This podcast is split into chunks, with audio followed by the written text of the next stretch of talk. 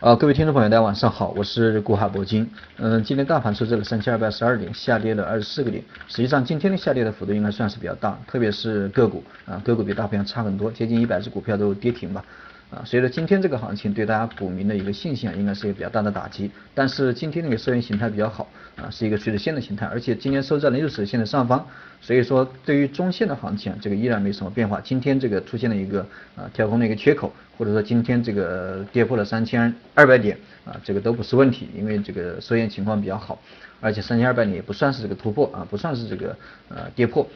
呃，那么对于明后天的行情，我刚才说了，这个因为今天的一个形态，呃，这个明天后天可能会回补缺口，然后继续这个上涨。至于短线，因为我上周五这个提示让大家去这周啊，这个这个星期啊，周一、周二这个到了六十线附近就进场，这个依然没什么问题。大家如果说听我的建议，如果是今天已经进今天这个进场的朋友啊，依然可以继续持有。至于我没想到的是，因为我之前一直打算去依托这个六十线去啊去这个做做短线，但是今天。今天这个直接低开啊，就开在六十线的附近，然后直接这个下行啊，最终达到了三千二百点，这个也是我没有想到的地方。因为周末呃出台了很多消息，包括这个啊朝鲜大阅兵对吧？这个肯定都会对股市产生影响，包括这个美国的航母三艘航母都开到了这个啊朝鲜这个附近，然后。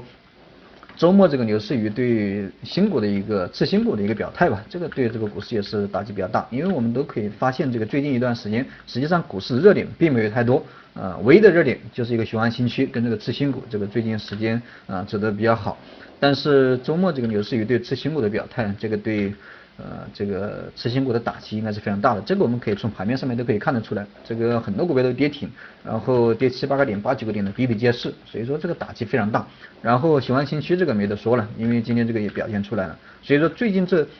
一段时间的热点，这两个热点都被打压，所以说造成了今天的一个呃跳空的一个低开，然后低走，最低达到三千二百点，不过这个也是啊也是也算是一个比较正常的一个啊比较正常的一个走势吧。然后之前这个从上周开始，这个高位也是出现了一个顶背离的现象，包括这个呃十五分钟，呃当然级别都比较小，包括这个呃我们从这个 MACD 来看的话，从五分钟、十五分钟、三十分钟、六十分钟，包括这个啊日线啊日线级别的 MACD，它其实都出现了一个顶背离的现象，所以说在这种情况下，又有这个技术面的要求，又有这个消息面的要求，这个今天有一波回落啊探底啊低开下探，这个并不意外，但是我们。呃，还是应该庆幸啊，今天这个三千二百点已经守住了，然后有一波呃这个拉升啊，收了一根垂直线，所以说短线这个应该也没有什么问题，大家今天进场，明天、后天我觉得依然还是一个反弹的一个状态。那么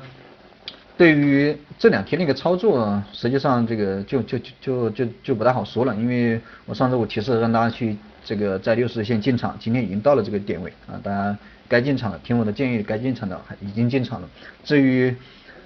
呃，大盘总体的一个格局，我觉得还是一个震荡的一个状态吧，因为三千二百点，这个毕竟之前那个套牢盘太多，对吧？你到了这样的一个套牢盘，啊，这个受承压就太多。然后今天这个下跌，啊，我们可以看到这个最近一段时间，实际上大盘的一个上涨都量能不太多，对吧？量能不太多，而且有一个特点，涨得非常慢，每天涨个几个点、十个点左右，对吧？这样的一个上涨，但是今天包括上周五、上周五的一波回落，然后加上今天的一个回落。啊，今天最低达到了三千二百点嘛，然后这两波回落，从接近三千二百八十点到三千二百点，这八十个点的空间，两天时间就能完成了，两天时间就已经完成了。所以说这两波下跌，两天的一个下跌，实际上对这个空头，对这个空头的一个啊力量的消耗啊，它也是比较大的。所以说短线来这个空头想集中力量再次往下打的话，这个也都非常困难。所以说短线。我觉得风险并不大，短短线这个风险基本上没有，所以当然这个做短线的朋友还可还是可以去呃这个呃放心大胆的做，不要去不要去这个畏手畏脚